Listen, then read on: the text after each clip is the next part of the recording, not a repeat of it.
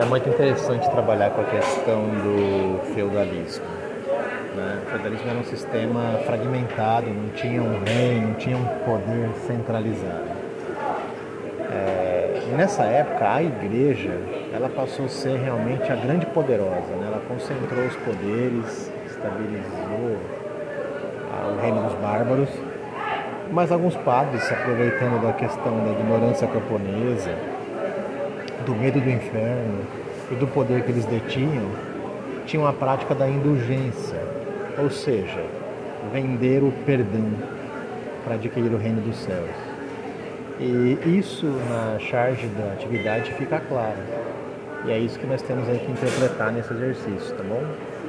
Um abraço.